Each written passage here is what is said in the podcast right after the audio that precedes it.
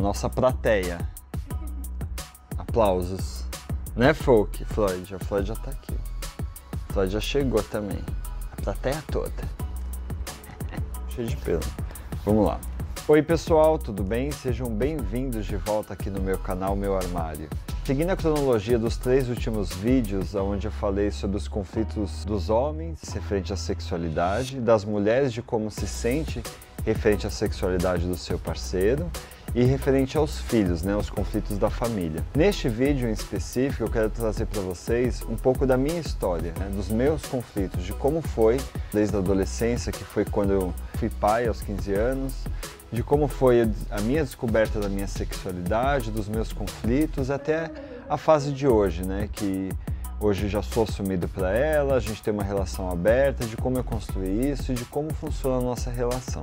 Peço para você assistir o vídeo inteiro para que você tenha um entendimento, tenha essa inspiração de que pode dar certo, que as coisas não são tão complicadas de como a gente imagina, que sempre os tabus acabam freando a gente na direção da nossa vida, de como a gente vai se comportar, de como a gente vai agir com os nossos filhos e como isso reflete na nossa vida e na vida deles, principalmente. Né? Porém, todavia, entretanto, para esse vídeo ficar mais fácil, algumas pessoas haviam me mandado algumas mensagens no direct, por e-mail, questionamentos né? de como foi, de como lidei com isso, de como foi meus conflitos, querendo entender mais a fundo de como eu montei e construí essa relação. Para ficar mais fácil essa cronologia do vídeo, eu peguei essas perguntas que são meio chaves a esse desenvolvimento, do amadurecimento, desse conflito, enfim, da minha vida, e vou responder essas perguntas da minha percepção, da minha vida, de como eu agi, de como eu enfrentei isso, enfim. Então,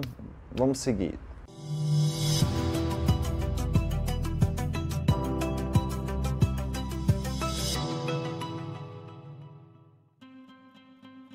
Ouve o conselho de quem muito sabe, mas, sobretudo, de quem muito te ama. Essa frase é uma frase que me toca demais, que tem muito sentido na minha vida. Essa frase, quem escreveu para mim foi minha mãe. e foi num momento de muito conflito, porque eu tinha 15 anos, eu namorava a mãe da minha filha, e minha mãe ela tinha uma percepção, ela tinha o sexto sentido de mãe, né? Aquela coisa de proteção, de zelo, enfim, ela tinha a sensação de que a minha adolescência poderia ser interrompida justamente por conta de um filho. E ela sempre falava isso na minha cabeça. Que eu ia ter um filho, que era para me separar, que a mãe da minha filha ia engravidar de mim. E eu, adolescente, né, aborrecente, achava, nem dava ouvido, enfim. No dia que eu descobri que a mãe dela estava grávida, minha mãe já não aguentava mais falar a mesma coisa na minha cabeça e ela escreveu um bilhete e deixou colado na porta da geladeira. E tinha exatamente essa frase: Ouve o conselho de quem muito sabe, mas sobretudo de quem muito te ama. E essa frase eu carreguei para a vida inteira até hoje. É, é um ensinamento para mim de como o amor ele representa às vezes muito mais do que uma sabedoria, que foi que eu falei um pouco no vídeo anterior também. Então vamos à primeira pergunta que me mandaram, que é referente a essa fase justamente dos 15 anos. Sabemos que a adolescência é uma fase que mais temos conflitos, principalmente a sexualidade. No momento que descobriu que iria ser pai, quais foram os sentimentos e pensamentos que vieram na sua cabeça nesta fase? Para mim foi muito explícito assim, de, de quando eu soube que ia ser pai, como a minha vida mudou, né? Fora o surto da minha mãe de tipo, você vai ter que criar, você vai ter que ter responsabilidade e tal, um choque, né, de uma realidade de uma vida depende de você. Parece que me deu um clique de que o, a minha vida, o fruto da minha vida era justamente a minha filha. Eu tinha que fazer tudo por ela. Eu tinha que trabalhar, correr atrás da minha vida, então aos 15 anos, que foi meu primeiro emprego, eu era o cobrador de lotação, é, que era o que eu podia trabalhar, que não, não tinha registro, né, não tinha escolher, era naquilo que a gente podia. Mas o sentimento foi de muita felicidade. Foi de muita felicidade justamente porque eu sabia que teria uma vida, né, teria um, um, algo a depender de mim, né, mas eu não sabia o que viria pela frente, óbvio, não, não imaginava. E referente à sexualidade, eu tinha total certeza daquilo que eu gostava, tanto de mulher quanto de homem. Eu já tinha tido experiências com homens, mas claro, existia um conflito muito grande social e principalmente depois quando houve a gravidez que eu falei, meu Deus, agora eu não posso fazer mais nada da minha vida. Essa fase para mim acabou e eu tenho que seguir adiante porque agora eu sou um pai de família. Tipo aquele tabu mesmo que a gente carrega. Foi o meu primeiro conflito e que perdurou ali por alguns anos. Eu não conseguia sair daquilo. Eu continuei com a mãe dela, foi tudo bem, a gente não chegou a ser casado no papel, mas a gente ficou durante cinco anos. E dentro desses cinco anos que a gente ficou junto, eu conheci a primeira pessoa que literalmente mexeu comigo enquanto eu estava com ela. Eu acho que eu tinha em média 18 anos. Eu cheguei nela, conversei com ela, falei que existia uma pessoa e ali começou toda uma confusão, porque eu falei para ela que eu precisava experimentar, eu precisava colocar aquilo para fora, eu precisava ter aquela relação, eu precisava que ela é mais forte do que eu. A gente terminou, ela me deu um tempo justamente para poder ficar com ele, me descobrir, enfim. Eu fui, fiquei com ele, me descobri, porque literalmente eu vi que aquilo mexia demais comigo. Mas passou N coisas na época, Acabei terminando, ele sumiu, enfim. Depois nós voltamos. Dentro desses cinco anos, três anos foi uma parte que eu parei e falei que preciso me descobrir. Depois eu retomei com ela, porque a bissexualidade é uma coisa muito complicada. Porque por mais que você está sentindo uma pulsão pelo sexo masculino, eu também tinha uma pulsão pelo sexo feminino. Então, no momento de fragilidade, conflito, ela vindo, ela cuidando de mim, me dando valor, mostrando que existia um lado afetivo e carinho por parte dela, eu me rendia. Mas o nosso relacionamento começou a se desgastar, porque também existia um conflito por parte dela de desconfiança, né? Porque aí não existia uma desconfiança somente do sexo feminino, e sim também do sexo masculino. E começava a ficar uma coisa insustentável, né? Porque você não consegue nem ter amizade mais. Porque também a outra pessoa tem conflito. Então são duas pessoas com conflitos tentando se resolver, tentando se descobrir e fazendo merdas na vida, porque a gente era imaturo também, né? A gente tinha toda uma experiência pela frente. Quando eu decidi me separar dela, foi que eu já tinha certeza de que eu, eu tinha o conflito das duas sexualidades, então eu não precisava ter ninguém. Não precisava me relacionar com ninguém, era melhor eu ficar sozinho, porque senão sempre eu ia fazer alguém sofrer. Então eu comecei a me distanciar de relacionamentos. Não foi legal. A minha próxima experiência mesmo com, com outro homem foi muito depois. Fiquei parado, não fiz mais nada. Era só eu, minha filha e a mãe dela. Até que depois, ainda futuramente, eu conheci uma outra mulher, me relacionei com ela mais dois anos. Também, enfim. Tá, acho que aí respondeu, né? Acho que aí dá pra entrar na outra. Então, pergunta 2. Vê-la crescendo e se tornando um indivíduo com vontades e opiniões, o que você sentia quando olhava e pensava as experiências que você vivia antes de se abrir com ela? Você sentia que você era completo? Quais eram os seus medos? Quando eu via ela crescendo, se tornando um indivíduo, que ela tinha uma percepção do mundo, mas também uma coisa que me ajudou muito dentro desses conflitos foi a faculdade de psicologia porque quando eu iniciei a faculdade, consequentemente comecei a fazer uma terapia e comecei a ter uma percepção de que a criança ela tinha total percepção do mundo ao redor dela, que ela estava absorvendo tudo aquilo, quais seriam as consequências. E tudo aquilo também começou a me gerar muitos conflitos, porque literalmente eu percebia que ela era um indivíduo, que ela estava em desenvolvimento e que não apenas amor eu tinha que dar para ela, mas também orientação. Então a orientação ela parte da onde? De um conhecimento. E o conhecimento a gente só tem se a gente busca. Então eu comecei a buscar esse, esse autoconhecimento para me ter uma direção de como e que momento eu falaria com ela. Lembro também de sempre, na infância dela, eu acabar mostrando para ela referente à sexualidade como algo comum. Né? Eu e a mãe dela tinha altas brigas referente a isso, porque Eu tinha uma concepção, ela tinha outra. Eu mostrava para ela que isso existia uma naturalidade, que isso não, não existiria um problema, que não existia uma influência, porque eu não fui influenciado. Eu não me sentia completo. Enquanto ela não soubesse literalmente 100% quem eu era para ela, eu não estava completo. Eu sentia que faltava algo. Realmente, eu tinha medo das pessoas. Todas as minhas relações eram escondidas porque eu tinha medo que alguém falasse para ela antes de mim. E esse momento tinha que ser um momento meu e dela, um momento oportuno para falar para ela, porque afinal eu não podia plantar algo, um conflito nela, onde a mãe dela com preconceito iria afetá-la, não resolver, não ajudá-la. Que a mesma informação que estou dando para ela, se estou dando um conflito para ela, estou ajudando ela a resolver, não estou despejando nela e falando boa sorte, fica com essa informação, o problema é seu, que se foda. Não.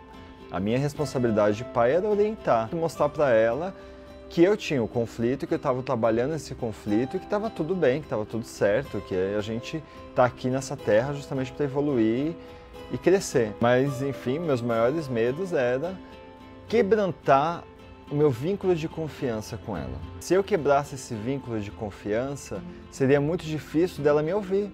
Seria muito difícil de eu conseguir orientar ela dali para frente.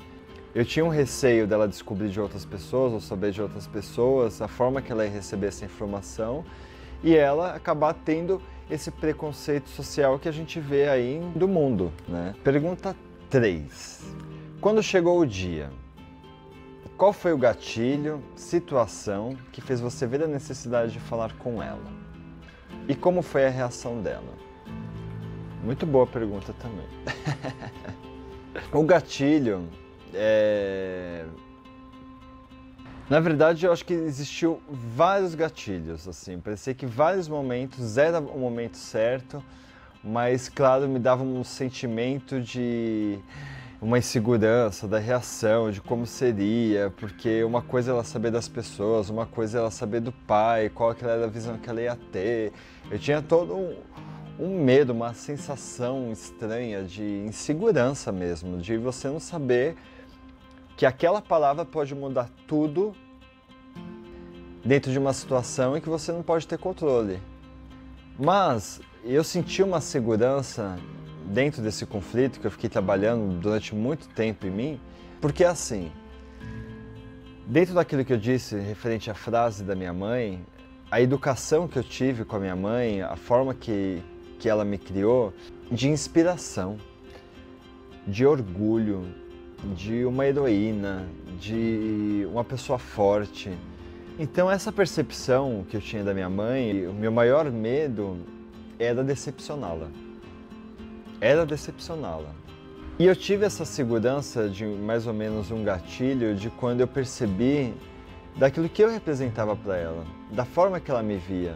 E eu via que ela tinha essa, esse mesmo sentimento de orgulho, de admiração, de vínculo, ou seja, cada vez uma coisa mais forte, que é uma, é uma coisa muito engraçada, porque é só da gente se olhar a gente já sabe o que um outro está pensando. Então eu esperei um momento de quando ela veio morar comigo, porque eu sabia que eu poderia falar com ela de uma forma clara e limpa e todo o conflito que ela poderia ter dali para frente eu estaria ali com ela diariamente. Eu poderia estar ajudando ela a lidar com aquele conflito, poderia ajudá-la nessa aceitação. No dia que eu contei para ela, no dia exato, ela ela estava uma menina rebelde. ela tinha fugido de casa. E eu morava aqui em São Paulo, ela morava em Taubaté. A mãe dela me ligou, ligou para mim, desesperado, tal. Eu fui para lá, né? Aquela coisa, tipo, vocês imaginam o surto, né? Da sua filha ter feito merda. Esse ponto era justamente a fragilidade. Era um momento de que ambos estavam frágeis, né? O porquê que ela fugiu, o que que, o que, que amedrontava ela para ela ter feito aquela ação. Na época ela tinha 13 anos, saímos para comer um lanche e aí eu já tinha decidido que ela ia vir morar comigo por conta do, do mau desempenho dela na escola, de N coisas que estavam acontecendo, dessa rebeldia dela, né? Tipo, meio que óbvio. E aí eu conversei com ela, falei que tinha uma pessoa, que ela ia vir morar comigo e que para isso a gente precisava justamente se conhecer por completo, né? Criar um vínculo maior de confiança, dela saber quem era eu e que o que eu queria para ela era o melhor para ela e essa minha realização de cuidar dela, de amparar ela, de estar sempre com ela ia estar se concluindo, então a gente não tinha que quebrantar esse, tirar esse desvínculo, né? Pelo contrário, a gente tinha que fortalecer esse vínculo. Né, meu amor? Sim. e a reação dela foi muito natural. Foi muito natural. Primeiro que ela já desconfiava do meu amigo, que não era amigo, várias conversas, fortalecemos esse vínculo, mas eu acho que ela pode falar. Para você foi bom?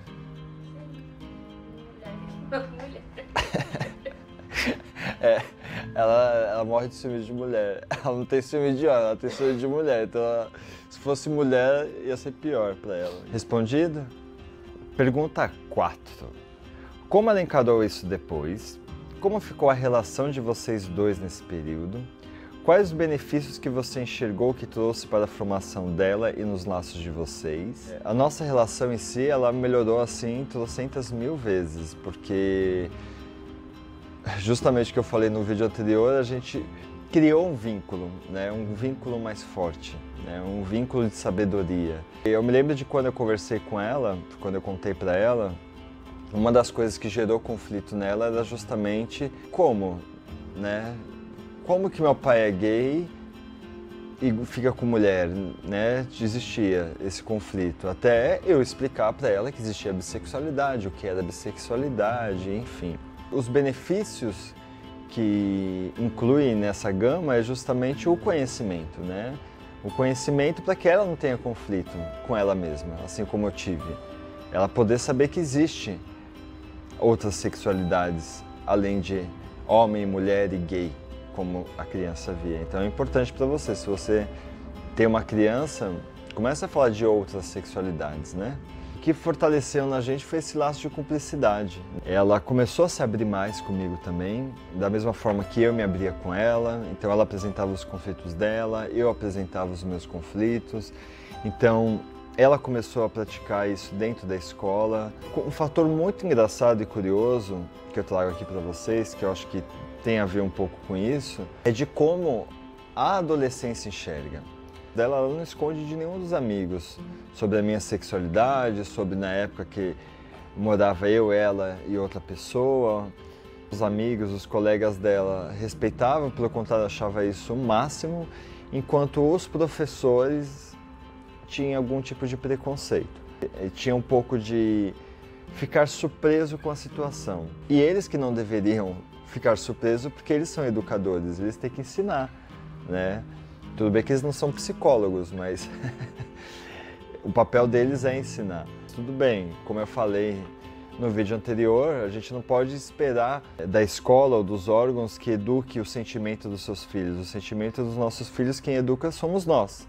Então a gente precisa disciplinar os nossos filhos a entender esses conflitos. Por isso que a gente criou esse vínculo de cumplicidade, porque a gente percebe que ambos somos seres humanos em desenvolvimento e que a gente está buscando ser melhor, crescer, lidar com os nossos conflitos e ser pessoas melhores. E isso tem ajudado. Então, tanto quanto soma para mim, que eu acabo aprendendo com ela, ela acaba aprendendo comigo, e isso só aumenta a nossa relação, só aumenta o nosso vínculo. Pergunta 5, vamos lá. Como você entende que contar a verdade para ela influencia na mulher que ela está se tornando hoje?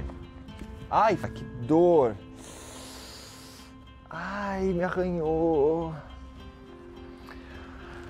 Voltando, recapitulando. Como é. você entende que contar a verdade para ela influencia na mulher que ela está se tornando hoje? É, eu acho que o maior desafio é justamente lutar nessa sociedade homofóbica, porque eu acho que é uma luta diária, porque todos os dias a gente ouve, vê coisas na internet, enfim, de ataques homofóbicos, que isso preocupa a gente de certa forma de falar, nossa, nós somos assim e a gente tem que enfrentar isso lá fora.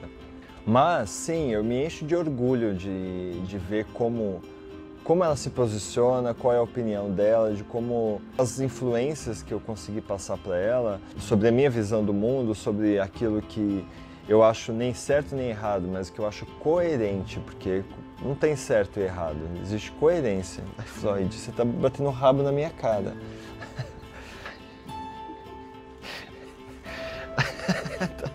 Para de dar rabada em mim. É... toda a minha concentração. Falar da verdade influencia ela sim na mulher que ela é hoje, né? Porque além da sexualidade, existe um fator do feminismo. Eu sou pró-feminista, então eu tento passar para ela os mesmos direitos que eu busco dentro da minha sexualidade, ela tem que buscar dentro da sexualidade dela. Eu não quero que minha filha seja exatamente inferiorizada por homens machistas, escrotos, abusadores, enfim.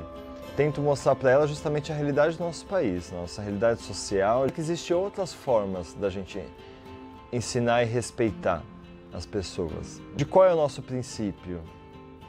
Da gente respeitar para ser respeitado, ouvir para ser ouvido, tudo que vai e volta, daqui a gente faz, a gente paga, que tudo tem uma consequência, sendo boa ou ruim, eu dou as possibilidades de escolhas para ela, falo, olha, se você for por esse caminho, o resultado, a consequência é essa. Se você for por esse, a consequência é essa. Mas a decisão é dela. Porque as minhas decisões na adolescência, de ter tido uma filha aos 15 anos, me trouxe consequências. E essas consequências eu não julgo nem um pouco ruim, nem um pouco que foi um peso. Pelo contrário, me tornou aquilo que eu sou hoje, me tornou o homem que eu sou hoje me enche de orgulho, porque eu vejo que ela sabe se impor no mundo. Eu vejo que ela está crescendo e está se colocando no mundo. Ela tem a percepção do que é o mundo, do que é a sexualidade. Ela não vai crescer como muitos aí que não sabe administrar seus sentimentos, seus conflitos. Mas uma outra coisa que é muito curiosa é referente ao conflito das pessoas em achar que existe uma influência, né? E isso não influencia. Eu me lembro claramente de uma vez a mãe dela me ligar e falar que eu poderia estar influenciando ela, né? De estar morando eu, ela e o, e o meu ex-namorado. E eu falei para ela, falei, se for por influência, pode ter certeza que ela vai gostar de rola, porque aqui todo mundo ama rola. então, é uma coisa que não tem necessidade. As pessoas, elas não escolhem isso, elas sentem isso. Não existe uma influência. Não existe uma influência da escola, ou de pessoas, ou de amigos, enfim. Esse tipo de preconceito, esse tipo de, de piadinhas, de indiretas e tal, é que incomoda. As pessoas estão muito mais preocupadas com a sexualidade do seu filho do que com a saúde, do que qualquer outra coisa na sua vida. Vocês imaginam uma situação o seu filho está lá, triste, você sente que ele está um pouco deprimido, que ele está lá três dias no quarto não quer sair, ele não quer comer, ele não quer falar com ninguém. E às vezes ele está no conflito justamente de uma sexualidade, que você não dá abertura para conversar com ele. E aí ele vai buscar essa informação aonde? Na rua, com os amigos. E esses amigos estão aprendendo com quem? Quais as influências que ele tem? Isso sim é um tipo de coisas que influenciam. Aquilo que liga a sentimento. Porque quando a gente tem um sentimento, principalmente de tristeza, o que a gente quer fazer? A gente quer que ele suma. E que o filho está lá, triste, e ele está sendo influenciado sentimentalmente por outras pessoas, não na sexualidade, porque a sexualidade é uma questão de orientação. A orientação sexual é justamente o quê? Vem da palavra orientar. É dar a informação para a pessoa se descobrir, para ela ver aquilo que dentro do interior dela ela vai se descobrir. Então, quando seu filho está lá, tristinho, depressivo, e você não conversa com ele sobre coisas que você poderia orientar do sentimento, lá do sentimental dele, ele vai buscar essas influências fora de casa. E o que, que essas influências vão somar na vida dela? Às vezes em nada. Pelo contrário, às vezes a pessoa prefere tentar um suicídio porque ela prefere não se aceitar assim, porque a própria família não aceita, então como é que ela vai ser assim? Então, é, consegue entender a quantidade de coisas que vai descarregando na cabeça de uma criança? A minha relação com a minha filha é justamente ao contrário. De quando ela está feliz, muito feliz ou muito triste. Eu quero saber o porquê, eu quero entender o porquê. Por mais que seja sentimento de felicidade, é importante a gente saber o que causou a felicidade no seu filho. O que, que é importante você fazer para tra trazer a felicidade para ele, né? Muitas vezes a gente acha que a gente pagando a melhor escola para os nossos filhos vai resolver o problema, que a gente dando tudo que ele precisa vai resolver os problemas, dar brinquedos, dar isso, dar aquilo, babá. Mas não é isso que vai sustentar a criança, que tem tudo na vida e não tem o um controle emocional. Que é o básico, que é o simples, que é o nosso papel. Conclusões. O que eu deixo de lição para vocês é a frase da minha mãe: Ouve o conselho de quem muito sabe, mas sobretudo de quem muito te ama. E o seu filho, ele está disponível para ouvir tudo que você quer falar, né? Da forma que você quer falar. Contanto que acima do conhecimento, acima de que tudo sabe, existe o amor. E o amor é o que vai modelar tudo isso, né? É o que vai fortalecer tudo isso.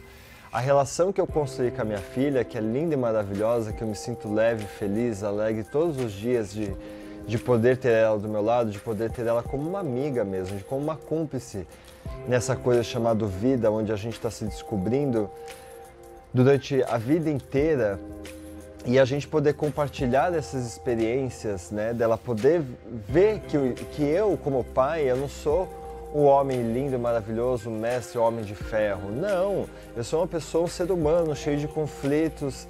Obrigado, meu amor. Que eu sou um ser humano cheio de conflitos, que eu posso é, lidar com os meus conflitos e compartilhar com ela esses meus conflitos. Porque se algum dia ela tiver esse tipo de conflito, ela vai falar: Meu, vou pegar a experiência do meu pai, de como ele agiu daquela forma, de quais foram as consequências que ele carregou. Então, qual é a orientação que você dá justamente na, no, no, seu filho, de lidar com, com os conflitos, os sentimentos dele, para que ele possa ser feliz, ele possa ser leve, que ele não precisa carregar um peso social, que a opinião da sociedade pouco importa, porque o que importa é ter comida dentro de casa, amor, carinho, afeto e orientação. Porque o resto a gente conquista, amizades a gente conquista, família a gente conquista. Existe um tabu muito grande de de como a gente tem que agir perante essa sociedade. E eu sou a prova viva de que eu não agi perante o que a sociedade mandou, ou colocou, ou impôs como ética ou moral, enfim, e deu certo. Eu continuo colhendo esse amor, eu continuo colhendo essa cumplicidade e sou a pessoa mais feliz do mundo por isso. Então, o que eu quero para você é que você compartilhe da mesma felicidade do que a minha sabe? Que você dê esse primeiro passo, que você comece a enfrentar os seus conflitos e ajudar os seus filhos a ter uma relação saudável. Depois que eu falei para ela e eu vi que acabou esse fardo, que eu falei, ufa, não preciso esconder de mais ninguém porque a pessoa mais importante da minha vida já sabe. Foi a hora que eu apertei um botão no foda-se por isso que até hoje eu tenho o um canal para estar tá aqui expondo a minha vida para vocês. Eu não tenho o que temer.